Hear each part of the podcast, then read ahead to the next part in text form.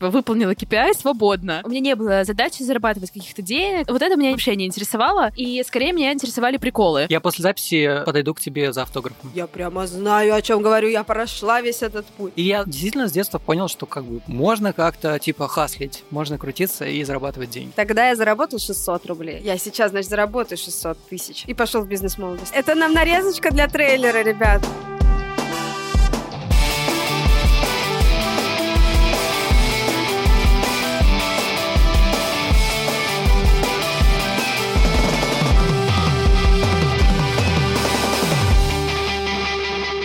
Всем привет! Это подкаст «Совет директоров».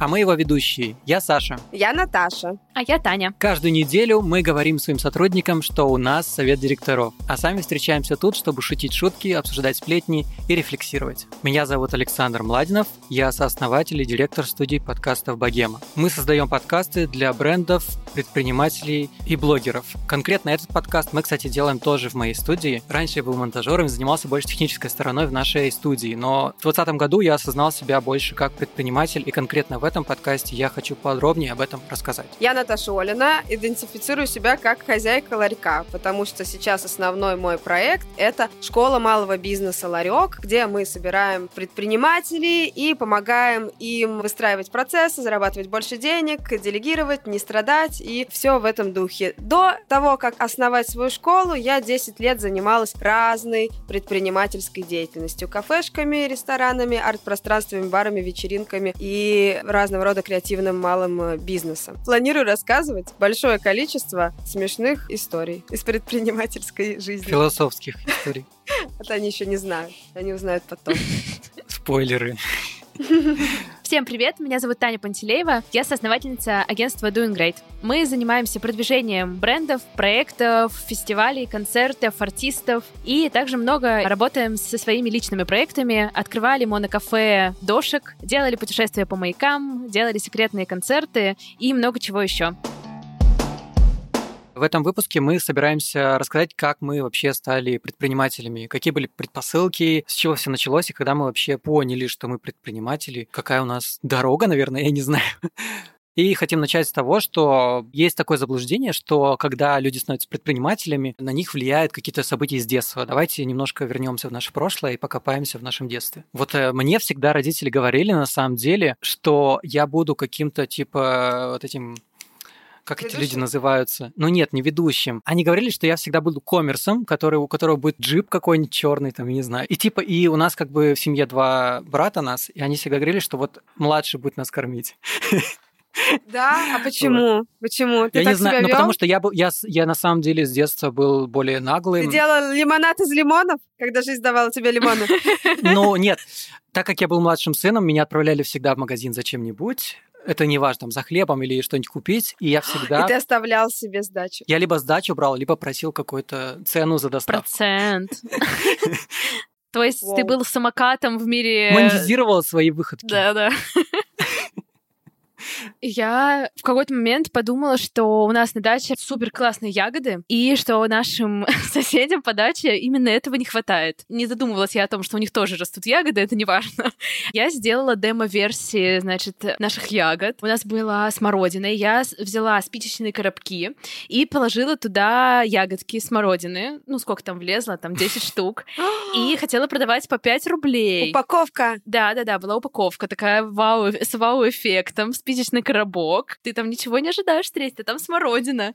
И разложила по соседям. Пошла по улице и разложила на бамперы машин. В надежде на то, что им понравится, и они у меня купят еще. Такая была логика. И мне даже кто-то заплатил 5 рублей. Я уже не помню, как так получилось, но, короче, я получила 5 рублей тогда. И это была моя цель, я ее успешно достигла. Вот что значит правильно поставленная цель. Супер. А как родители отреагировали на это? Мне кажется, они вообще не поняли, что происходит. Я просто там что-то угорала на даче сама. В свободное. У меня был вообще жесткий KPI на даче всегда, и мы ехали на дачу, и я там полола грядки. Ну, в общем, я работала по полной там. И у меня было, типа, выполнила KPI свободно. Я думаю, что в рамках вот этого моего свободного времени от дел и от грядок я развлекалась как хотела, и за мной особо не следили. Возможно, даже не знали, что я там бизнес уже открыла со смородинами. Но потом, на самом деле, я как будто бы... У меня не было задачи зарабатывать каких-то денег. Вот это меня вообще не интересовало. И скорее меня интересовали приколы, как можно заметить.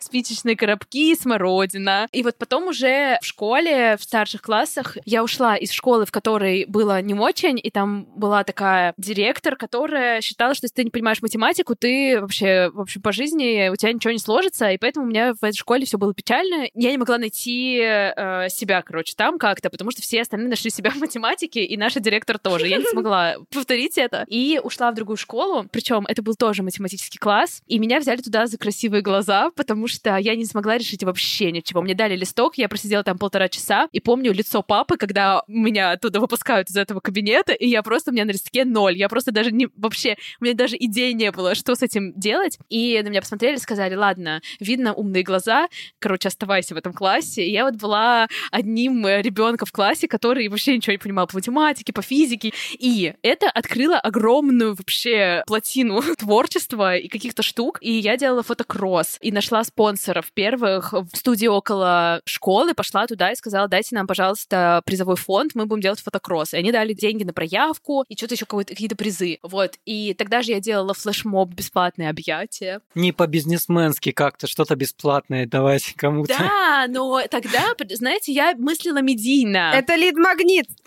Я мыслила медийно, я позвонила на телеканал. Это компания на охват. Да, именно. Я позвонила на телеканал и сказала, делаю бесплатное объятие. Они сказали, класс, сейчас приедем снимать. И у меня был первый эфир в 13 лет. Вот до сих пор можно встретить на просторах ВКонтакте.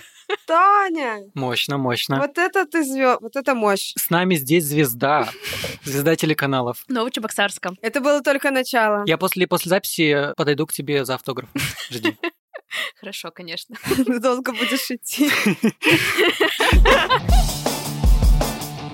Так, Наташа, а ты? А я, значит, у меня Никаких в детстве не было предпосылок к тому, чтобы вообще какую-то коммерческую деятельность вести и так далее, потому что я из семьи, как это называется, бюджетников, когда все просто ходят на работу, мама учительница, там, типа, потом завуч младших классов, я как бы такая вся правильная девочка и так далее. Я как бы до последнего не знала, кем стать. Единственный был в детстве инцидент, не знаю, как так получилось, но мы почему-то поставили на даче, опять же, знаете, это прям место раскрытия творческих э, чакр.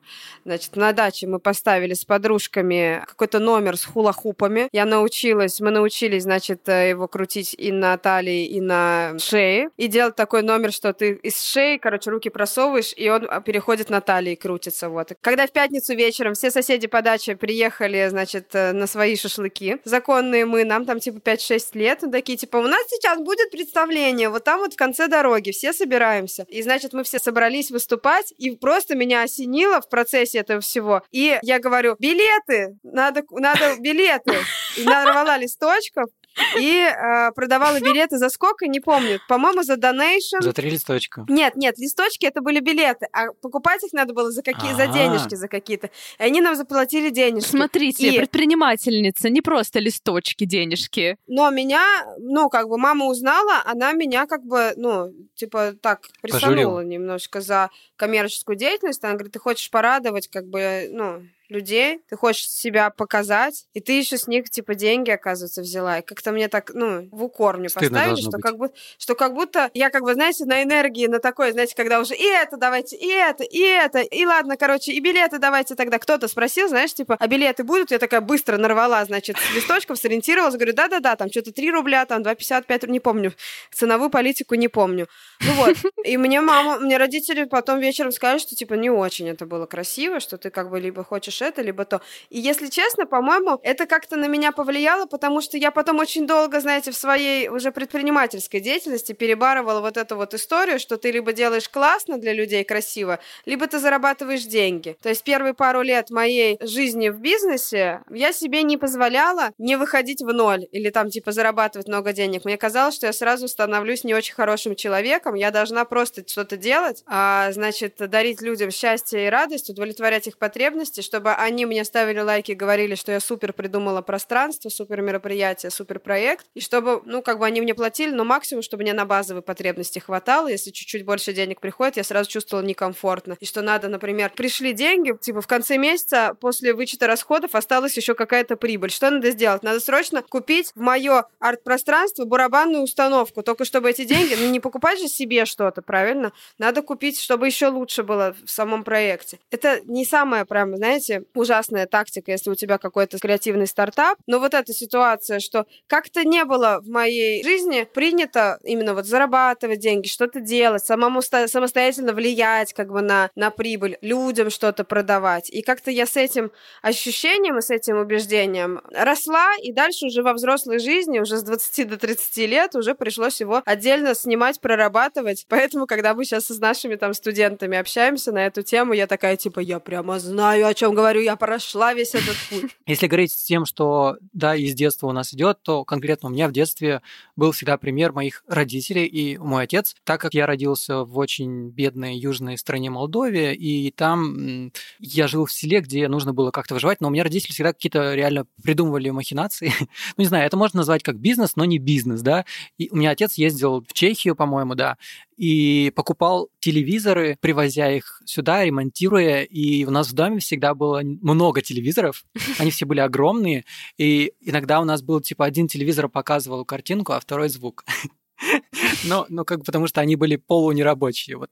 И я действительно с детства понял, что как бы можно как-то типа хаслить, можно крутиться и зарабатывать деньги. У меня тоже, кстати, папа ездил, ездил продавать машины в Литву, кажется, точнее, покупал машину, перегонял, продавал. Ну, в общем, что-то постоянно тоже, какой-то был такой движ, хотя при этом было довольно интересно, что папа работал в пожарке, и он работал, получается, сутки через трое, и вот эти вот трое суток уходили на какие-то дополнительные штуки, типа вот ездил, успевал сгонять куда-нибудь, или потом начал заниматься ремонтами. И мне кажется, что это прикольно довольно было, что, типа, с одной стороны, ты работаешь на какой-то понятной работе, работе, ходишь туда, там работаешь сутки. Причем работа мне казалась это супер вообще. Я обожала ездить к папе в пожарку, он мне там включал рации. В общем, там было просто супер. Мне казалось, что это мега развлечение. А они там скатывались с пятого этажа на такой огромной штуке, как ну, типа как шест. Ну, короче. В общем, Реально, работа... Да? Ты это видела? Я только в кино это видела. Да, да. И в фильме Бриджит Джонс. Вопрос, а когда вот соскальзываешь с этого шеста, у тебя руки нагреваются? Я не помню, это мне было пять лет. Мне казалось, что это просто не работа, а какой-то супер сверх прикол каждый день, потому что там их кормили. Короче, и мне кажется, что я тоже такая... На работе кормили, вот это, блин, вообще козырное место. Да, конечно, тебе пять лет. Ты такой, боже, есть что-то еще идеальнее? Катаешься на шесте, ешь в столовке, и спишь. Что еще? Вообще не вижу подводных камней. Так я и стала стриптизершей, говорит Таня. Нет, давайте так, пилатесом занялась. Не пилатес, полденс. Полденс, сори. Короче, и я тогда подумала, что, блин, видимо, прикольно, что, наверное, такая мысль, что, типа, можно и работать, и тебе будет нравиться. И это как, какие-то там вокруг все время что-то там какой-то движ происходит. А мама работала вначале учительницей в школе, а потом она поняла, что ей это не очень нравится, и стала психологом. И стала очень много работать, учиться, и стала, в общем, фрилансером, по сути, ну, типа, сама на себя стала работать. И я думаю, что вот тогда я стала смотреть и что поняла, что, о, вообще можно делать, что хочешь, по сути. Вот хочу, буду вот это, хочу, буду делать флешмобы. Если про детство еще просто я хотела добавить, что детство закладывает какой-то фундамент, но это не значит, что оно тебе задает... Не предопределено. Да, это не задает тебе какое-то направление. То есть, если тебе это заложило позитивный фундамент, не значит, что у тебя дальше все будет супер легко и классно. Если тебе это заложило какие-то негативные установки, установки. Это не значит, что ты, ну, типа, теперь будешь страдать, и ничего у тебя не получится. Мне кажется, что просто прикольно, что в детстве э, немного смыты границы реальности, и поэтому все, по крайней мере, в моем, вот э, у меня не было ощущения, что, боже мой, что же там подумают мои одноклассники, боже мой, ну вот это лично мое такое было мироощущение, и поэтому мне казалось, у меня не было каких-то границ в голове, потому что сейчас, если бы мне кто-то сказал, что вот она там собирается организовать фотокросс в 10 классе, я бы сказала, что какой, ну ладно, фотокросс класс, но спорт спонсоры, какие спонсоры? ты чё? Ну, типа, шансы, ну, так себе. А тогда просто, мне кажется, что это как раз синдром новичка, когда ты очень сильно горишь, но ничего не умеешь, вообще ничего не умеешь, ничего не знаешь, не знаешь, где там тебе, где у тебя могут быть проблемы на пути. И как раз тогда, мне кажется, это было супер классно, и если вот поймать эту волну в детстве, мне кажется, что это потом сильно помогает, потому что ты такой, о, у меня дофига всего получилось, я ничего не умел, а еще там вон 600 рублей заработал на танцах для своих родственников. Да, я думаю, что самое ценное, это вот любой опыт, который у тебя в детстве вот так вот получился, он э, является большой опорой в будущем. То есть ты, когда смотришь, у тебя твоя маленькая победа в детстве, она тебе может потом помочь э, совершить какую-то очень большую победу во взрослом возрасте, потому что такой, тогда я заработал 600 рублей. Я сейчас, значит, заработаю 600 тысяч. И пошел в бизнес-молодость на курсы. Ну, кстати, вот Таня, в принципе, опережает события. Я дальше хотел спросить по поводу того, что вот какой такой, наверное, можно назвать бизнес, махинации, я не знаю, в уже более, более осознанном возрасте. Расскажите свои истории, а потом я поделюсь своей. Значит, когда мне было лет 25, наверное, а может быть и даже и 28, я нашла тетрадочку. Я пошла разбираться как бы в комнате своей, где я жила, в квартире родителей. Они говорят, слушай, ты могла бы в этот весь хлам, ну, что-то с ним сделать просто?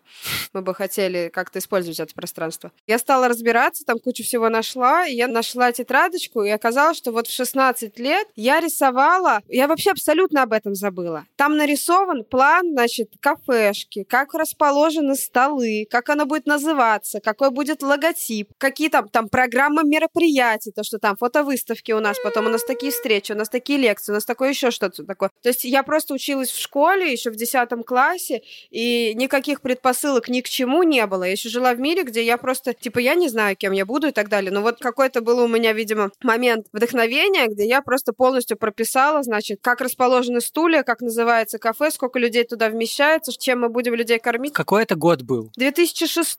Это 2006 год. Ну, просто Просто, типа, знаете, дети в 2020-м играют в Sims. Наташа в 2006-м. Пишу в тетрадочке, как будет выглядеть мое кафе, типа. Ей есть просто режим бизнеса. Я, помню, в детстве играл в Sims и тоже сделал там свое кафе, как оно будет выглядеть такое. Но прикольно, что ты дошла до этого еще до того, как появился Да я Sims. год назад строила кафе в Симсах. Да, в смысле, в Sims. Да я играла в Sims. Вы что? В 2006 был Sims. В моем детстве был Sims. Я во все это играла. Все нормально. Ну вот. Но я именно как бы не... Я просто помню, что это был момент, что я планировала варианты развития событий в моей жизни. И это как раз был вариант такой, как бы за который я прям зацепилась и полностью его себе как бы спродюсировала. Все, нари... все представила, все нарисовала. Это сейчас можно продать э, какой-нибудь марафон желаний под вот эту историю. Ну вот. И я из 2000, я не знаю, какого, 2017-го, через 11 лет, я нахожу вот эту вот тетрадочку, вот это все смотрю и думаю, Наташ, Наташ, так хочется к тебе прийти и сказать, Наташ, да у нас, да у нас с тобой все будет. Вообще, у нас арт-пространство в центре города, значит, у нас там вообще все выступают, у нас даже группа каста выступает, у нас все приходят, и выставки фото у нас есть, и чай, кофе, конфеты у нас есть, а еще у нас еще и кафе у нас есть отдельно. И вот это вот все. И я просто на это смотрю и понимаю, что, короче, я это нарисовала, выгрузила из головы и забыла. И, возможно, где-то это все осталось в подсознании, потому что раз-раз так мне казалось, что жизнь меня случайно привела вот в этот вообще весь бизнес, в этот весь общепит, в эти во все безумно непонятные мероприятия и так далее. И у меня как будто картиночка сложилась о том, что, оказывается, я об этом думала, потому что я до этого тоже у меня там брали интервью или какие-то, я выступала на каких-то конференциях, и я как раз до этого говорила, что вы знаете, вот так просто само вот случилось. Вот весь мой путь в бизнесе начался, когда мне было 22 года. А до этого я вообще и подумать не могла, что я буду чем-то таким заниматься. А нет, могла, оказывается. Оказывается, как, оказывается, да. Я такая тут думаю, ну пойдем-ка посмотрим еще тетрадочки, что мы там еще планировали. Может быть, еще у нас что-нибудь сбылось, или там, если не сбылось, то еще сбудется. В общем, короче, нарисовать тетрадочки, конечно, опять же, не залог того, что у тебя все получится, но прикольно так мысль закладывается, и потом она развивается. И, видимо, в соответствии с этими картинками картиночками, которые ты себе представляешь, там, своего будущего и так далее, примеряешь, ты потом принимаешь решение, когда тебе что-то предлагают, на что-то ты соглашаешься, от чего-то отказываешься и так далее. И потом раз, опыт, ты в этой картиночке. Я даже помню, что вот тогда, в 2006-м, мое кафе должно было называться латинскими буквами обязательно. Весна, типа весна, но типа, но только на транслите. Очень модно. Я такая думаю, блин, что за жесть? Потом думаю, да в 2006-м это было бы модно, на самом деле. Такая, Наташа, извини, название мы такое не будем использовать. В какой-то момент я очень сильно заинтересовалась журналистикой и ходила заниматься, как называется, дом творчества детей, юношества, ну что-то такое. Дом творчества журналистика. Юных. Ну вот что-то такое, да. И я ходила туда в кружок журналистики, и там был такой прикол, что если ты там успевающий ученик, то ты можешь писать для местной газеты. И я э, начала очень много писать для местной газеты. Это прям была главная газета города. Я жила в Новочебоксарске. Это была главная, единственная, мне кажется, газета в городе. И там была прям полоса, в которой была возможность писать туда материалы. И я писала столько, что в какой-то момент все решили, что я пишу слишком много, и у меня уже стали материалы выходить не под моим именем, а под разными именами, типа была полоса, и там куча разных людей что-то писали, но это была просто полоса, где я там графоманила от души просто на весь Новочебоксарск. Дарья Донцова, перелогинься, пожалуйста. Я в какой-то момент просто прям планировала и думала, так, в этом месяце мне надо написать там столько-то, столько-то, чтобы получить столько-то, потому что мне платили за это какие-то деньги, ну, не супер большие, просто какие-то деньги за это были. И даже в какой-то момент я была редактором этой полосы, когда было лето, и все остальные нормальные люди не занимались журналистикой летом, но я очень сильно угорала, и мне очень сильно нравилось, и я была прям редактором полосы, и мне еще за это доплачивали. И я помню, что я прям несколько месяцев не снимала эти деньги, и приходила в редакцию, там надо было расписаться, там ходили все серьезные люди, журналисты в костюмах. И я приходила, забирала деньги и была вообще очень довольна своей находкой, бизнес-идеей и находкой. Ну, конечно, не бизнес-идеей, просто, по сути, ну, работала за и получала за это деньги. Но было классно, что была такая возможность, и они вообще разрешали мне делать, что хочешь. Я ходила на концерт группы «Звери», пыталась взять интервью Ого. у Гришковца. Ой, а я ну, недавно общем... была на концерте группы «Звери», впервые в жизни. Вот. Мне очень, очень понравилось, очень сильно. А я ни разу не был. Вот, вот так мы и живем. А мы сейчас с ними работаем. И очень прикольно чувство, что я была на их пресс-конференции, типа, 15 лет назад, боялась задать вопрос, и сейчас мы с ними работаем, им круг замкнулся, это довольно клево. Круг, круг замкнулся, и не один, скажу так, вот так. Да, да, да, да. Со всеми артистами. Если говорить про какие-то подобие бизнеса в осознанном возрасте, то в свои 17, по-моему, лет я жил в городе Салихард на севере. Это небольшой город, буквально на 40 тысяч населения, и, как и у многих подростков, очень мало чем есть заняться в маленьких городах. Естественно, мы в 17 лет думали, что мы уже взрослые ребята, там у нас была компания парней, и мы думали, типа, ну надо там, типа, в клуб попробовать там сходить, вдруг нас пропустят, там что-нибудь такое. Но по итогу мы, короче, создали свои собственные дискотеки для тех, кому нет 18, как альтернатива, типа, чтобы как-то развиваться. Что вы подумаете, мы назвали это New Party. Yeah. Да, но нам очень повезло в этом плане, потому что тупо конкуренции никакой не было, сегмент был абсолютно открыт, и мы начинали с какого-то ресторана там на районе, мы просто договорились с хозяином, что мы там на его территории проведем вот эту вечеринку, и там часть денег мы ему заплатим. И все на самом деле получилось очень прикольно, мы там сделали какую-то цену, такую типа там 150-200 рублей, что-то такое. И первые две такие вечеринки были супер э, успешными, потому что по факту у нас были очень маленькие расходы и хороший доход, доходы. У нас даже был свой security. Мы нашли нашего, ну, приятеля на районе, такой типа качок. Мы ему сказали, ты там стоишь, будешь там проверять, билеты ставить. Он такой, да вообще ноль проблем. Но с каждым следующей вечеринкой, короче, начинались проблемы. Во-первых, с нами связались реально управленцы клубов местных в Салихарде и начали типа звать нас, чтобы мы у них в клубах проводили днем эти штуки, потому что, ну, днем клубы просто простаивали, а ночью типа занято уже взрослыми. Да, это же вечерняя дискотека. Меня не пускали на такие. Ну, мы же делали специально мы же делали ее там типа в районе там, получается, с 6 до 9. То есть по факту еще угу. время такое детское, нормально. И мы сразу же поняли, что вот это сейчас мы там up бизнеса нашего начнется. Но что вы думаете? Из-за того, что локация была клубная, туда начали не пускать наоборот родители своих детей и прочее, прочее. И, короче, на этом мы и погорели. последний дискотек мы сделали вообще почти не чуть ли в ноль. У нас реально там было буквально денег тупо на такси оплатить обратно до дома, и все. И мы после этого завязали с этим бизнесом. Короче, вот меня не пускали. У нас был клуб «Ля Пляж» в Петербурге. О. Всем привет, мои земляки. Всем, кто с э, моего района, кто знает клуб «Ля Пляж». Ну вот, и значит, такое огромное синее здание прямо вот недалеко от школы, где я училась. И там были с 5 часов вечера до 9 вот эти вечерние дискотеки для подростков. И что? Меня туда не пускали и не пустили ни разу. А потом он закрылся, и я выросла, и могу теперь вообще сама организовывать какие угодно вечеринки и так далее. Но какой в этом смысл, если меня не пускали не пускали на эту подростковую дискотеку. Травму детства не загладить. Сейчас мои родители послушают и скажут, мы что, шутка какая-то для тебя? Мы что, вот прям вот так вот одни претензии у нас? Ну нет, конечно, просто... Родители, слушайте следующие выпуски, я там буду вас э, хвалить.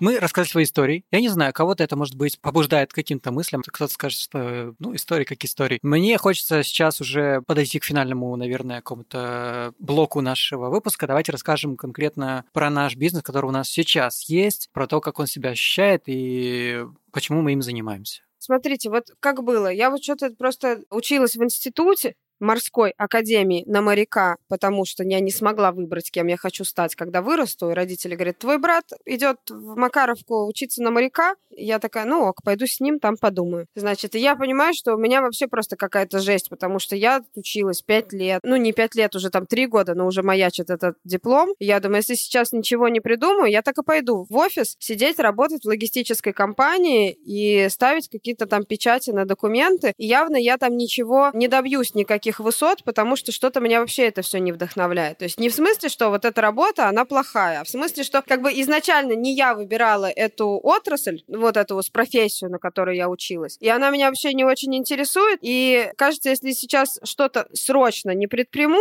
то моя жизнь будет довольно-таки грустной. Потому что я походила на практику, посидела в офисе с 8.30 утра до 17.30. Мы сидели, во-первых, это очень сложный был для меня график, а во-вторых, прямо я поняла, как там долго люди развиваются и как надо сильно стараться и вникать в то, во что я вникать не хочу. И, значит, первая мотивация, почему я решила заниматься бизнесом, я четко поняла, что мне надо спасать мою жизнь. Я опять разложила, значит, это мне сколько было? Вот мне было 22 года, я такая, надо разложить, какие варианты развития событий в моей жизни могут быть. Вот я заканчиваю институт и иду работать по специальности. Прихожу в офис, тусуюсь там с 8.30 до 17.30, делаю, что меня попросят. Ок. Убегаю со своим, значит, э, бродячим театром, в котором я занималась всякими вот этими значит, жонглированием и всякими вот этими, значит, э, перформансами и так далее. Начинаю вести около маргинальную жизнь, потому что пока вот там параллельно с институтом я занималась просто в театральной студии, и я наблюдала за тем, что еще меньше возможностей заработать, если ты, значит, подпольным театром занимаешься вот такой вот деятельностью, то как бы все закончится тем, что ты на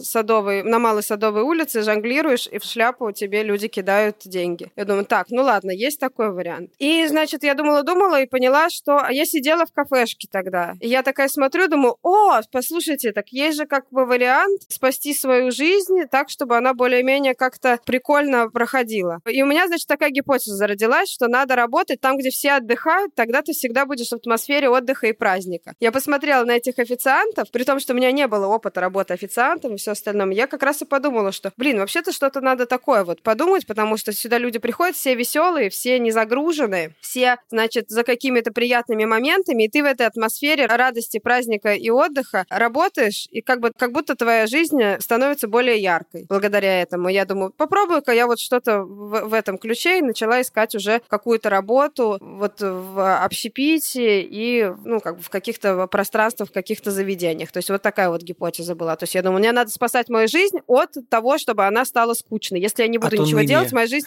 Да, если я ничего не буду делать, мне будет скучно. То есть у меня не было мотивации, что я сейчас заработаю денег, всего накуплю себе, тачку куплю там и так далее. У меня не было. Был страх не заметить, как прошла жизнь. На меня сильно повлияло действительно два месяца практики в офисе по специальности, когда я не заметила, как прошли эти два месяца. Я ходила на работу, у меня было по два выходных, но как будто ничего не происходило. Знаете, такое бывает, ты замотался, и потом назад оглядываешься, и такой, о, ничего себе, полгода прошло, я не заметил. И вот так вот у меня было, типа, я прошло два месяца, а я не заметила. А я такая, я хочу гулять, я хочу в кино ходить, я хочу что-то там с кем-то общаться, еще что-то такое. А так вот я много трачу так времени на работу, а там ничего не происходит. Живешь на автомате скорее. Да, да, да, да, да. И как вот из вот этих всех банальных, знаете, не хочется повторяться, вот эти все банальные, значит, спичи про то, что работать в офисе, на дядю, туда-сюда. Нет, офис это супер. Я сейчас нахожусь в своем собственном офисе. Я просто каждый день в сторис снимаю, как у меня классный офис, как я его обожаю. Всех зовут к себе, вас, кстати, тоже зову к себе,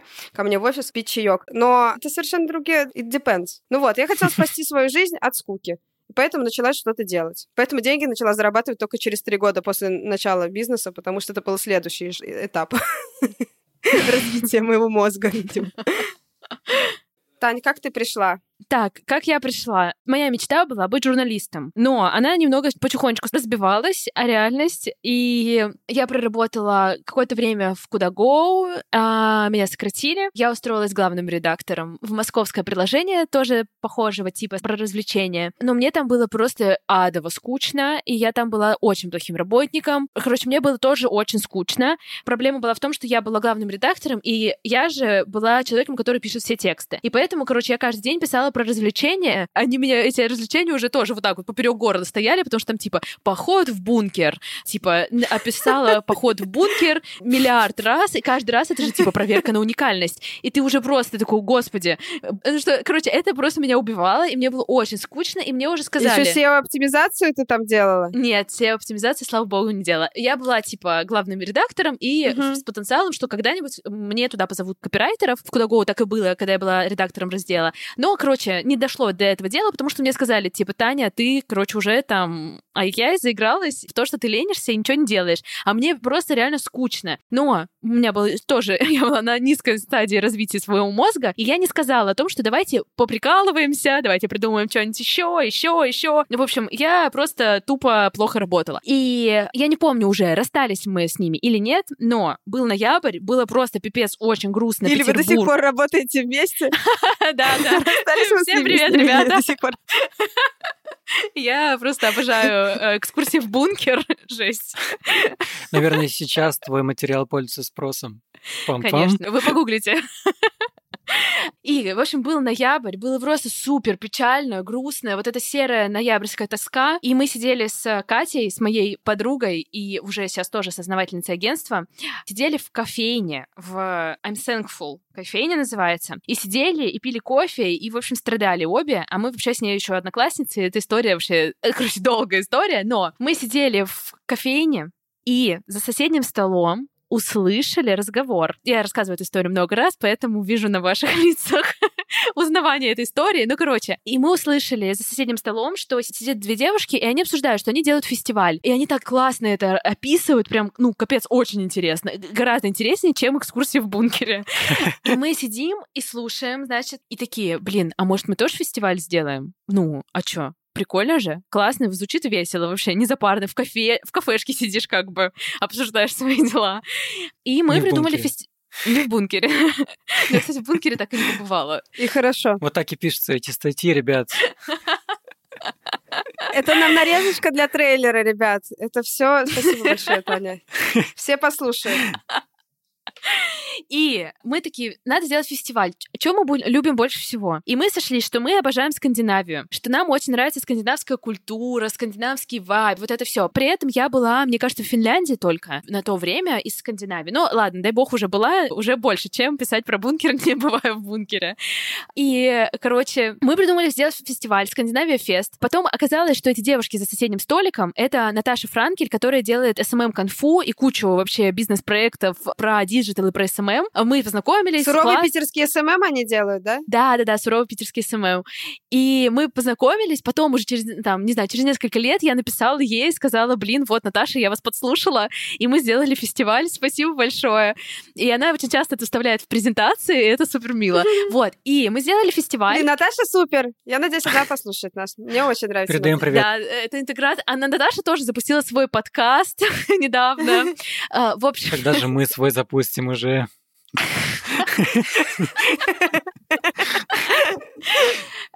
Мы сделали фестиваль. Нам было тогда... Мне было 19, Кате 18. Это был фестиваль в Гагалофте в Петербурге. И он был супер успешный. Там было просто куча людей. Как организаторы мы жестко провалились, потому что там была толпа. Это был двор-колодец, и очередь была во дворе и пять этажей выше. И в какой-то момент вышла женщина и сказала, подошла ко мне, спросила, кто здесь организатор, я сказала я, и, они, и она мне сказала, знаете, что сейчас будет? А сейчас дом упадет, и вся кровь людей, которые умрут, будет на тебе.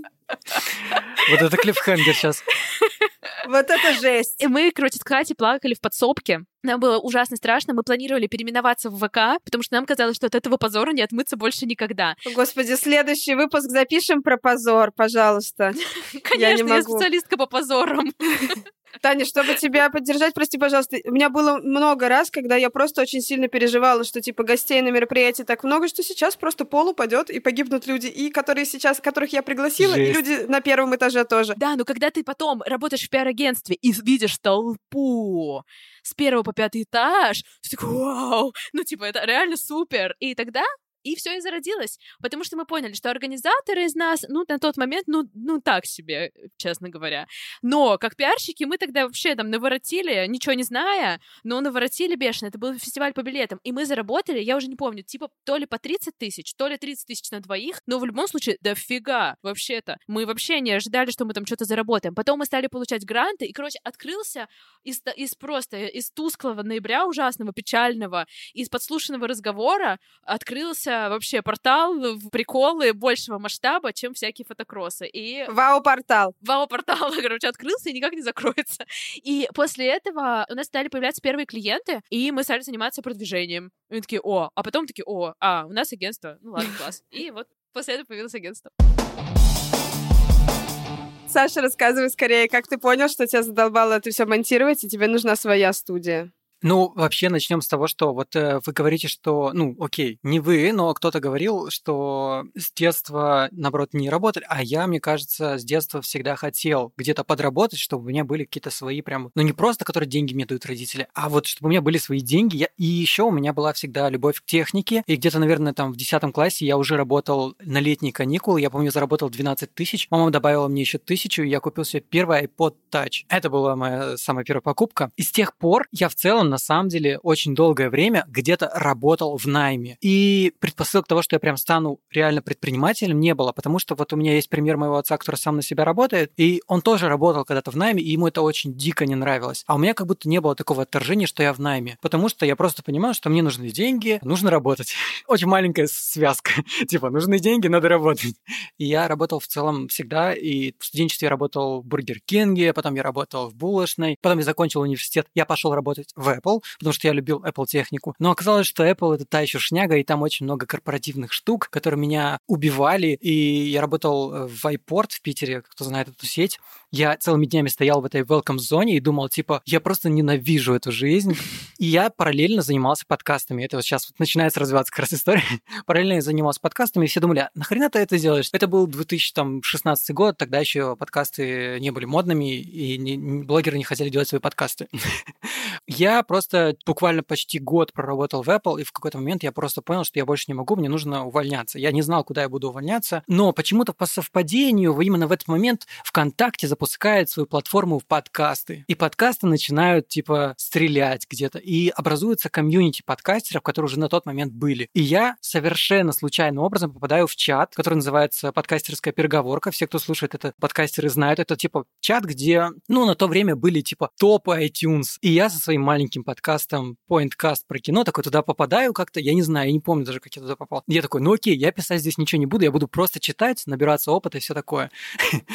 И в какой-то момент я просто понимаю, что я увольняюсь, у меня негде... Меня еще друг тогда спрашивает, а что ты хочешь делать? Я говорю, ну, я бы хотел заниматься подкастами, и чтобы мне платили за это деньги. Тогда это было просто нереально для меня, я даже не представлял, что такое возможно. И в какой-то момент я в этом чате нахожу работу, Я жил в Питере, чтобы вы понимали. Я вижу предложение по работе в сервисе SoundStream, где по факту подкастерская работа, с релокацией в Москву. То есть мне помогают переехать в Москву, и я начинаю работать с редактором в Москве. И причем было так, что меня взяли на испытательный срок на три месяца, потому что я не мог еще приехать, и я работал удаленно. И просто мое сознание настолько изменилось, когда я всегда работал в найме, всегда нужно было что... То есть я там работал в булочной, это нужно было всегда заказ или что-то делать. Если, если в Apple, ты каждую минуту своего времени ты не можешь вообще использовать, как ты хочешь. А тут я работаю в найме, и это другой мир. Типа ты можешь использовать свое время как хочешь. Можешь задачу сделать попозже сделай. Хочешь, сделай раньше. Ты просыпаешься дома. Короче, у меня очень сильно изменилось вот это восприятие сознания. После этого я работал в саундстриме около двух лет. Там был Soundstream Originals, это продакшн, в котором я тоже был частично задействован, и потом это переросло в студию Terminvox, в которой я, кстати, до сих пор еще работаю в найме, там выпускающим редактором. Но суть не в этом. Суть в том, что когда начался вот этот коронавирус и начался локдаун, вот мне этот. на моей работе да, вот этот самый. Про него все знают. Мне на моей работе сказали, что вот э, так как мы сейчас работаем намного меньше, бла-бла-бла, нам, короче, сокращение зарплаты сделали, но, слава богу, никого не уволили. И у меня высвободилось, но, ну и работа тоже сократилась, то есть у меня высвободилось много времени. И примерно в этот же временной промежуток я знакомлюсь с Сашей Рудко. Она тогда делала уже, кстати, богему и маркетинг, и я думаю, что многие знают этот подкаст. И у нее что-то там случается в жизни, и ее напарник тогда Влад а, от нее как бы уходит, почему-то они там расстаются, я не знаю. Но суть в том, что я просто вижу потенциал этого проекта и говорю, окей, я вписываюсь, типа я знаю все технические штуки, я разбираюсь в подкастах, давай делать. И мы начали делать проект, и буквально через, наверное, месяца четыре мы уже поняли, что мы можем делать подкасты для кого-то, и тогда был нашим первым клиентом это Ира Подрез. Для Ирины мы сделали подкаст «Ширичек», это была наша визитная карточка в мир подкастинга и в мир продакшена. И буквально, наверное, через пару месяцев мы решили, что мы теперь студия подкастов. И это было очень страшно, но мы себя вот так назвали и как вот поплыли. И еще до сих пор я прям каждый раз кайфую от того, что мы называемся богема, потому что это что-то такое классное. Ой, мне кажется, что у нас так хорошо получается. Ребят, по-моему, мы не зря начали записывать этот подкаст. Хочется сейчас подытожить. Все, у меня есть короткий, ну, не очень короткий, философский вывод для этой истории. Смотрите, вот чтобы как бы завершить. Значит, во-первых, что мы сегодня поняли? Что то, что было в детстве, да, предпосылки какие-то, родители поддерживали, не поддерживали, там, среда, окружение, город, в котором мы выросли, это нас не определяет на самом деле. Потому что каждый день своей жизни мы получаем опыт, и мы делаем выбор каждый день. И как бы в детстве хорошо, если нам дали толчок, но это как бы эту всю накопленную энергию, вот эту всю мотивацию можно в студенчестве очень легко потерять. И точно так же, когда если нам говорили, нет, пожалуйста, только иди работать, желательно куда-нибудь вообще в бюджетную организацию, опять же, в нашей взрослой жизни, примерно, мне кажется, с 15 до 25 столько всего происходит, что можно вообще эти все установочки забыть или как минимум проработать. Так вот, короче, каждый день мы делаем выбор, и только от нас зависит, какой выбор мы будем делать. Это первое. Второе. Для создания своего бизнеса нужно откопать свою собственную мотивацию. Мне кажется, это очень важно, и об этом мы сегодня поговорили. То, чтобы на ней ехать, чтобы на этой мотивации. Хотя бы первое время, да? Помним, что каждый день все меняется,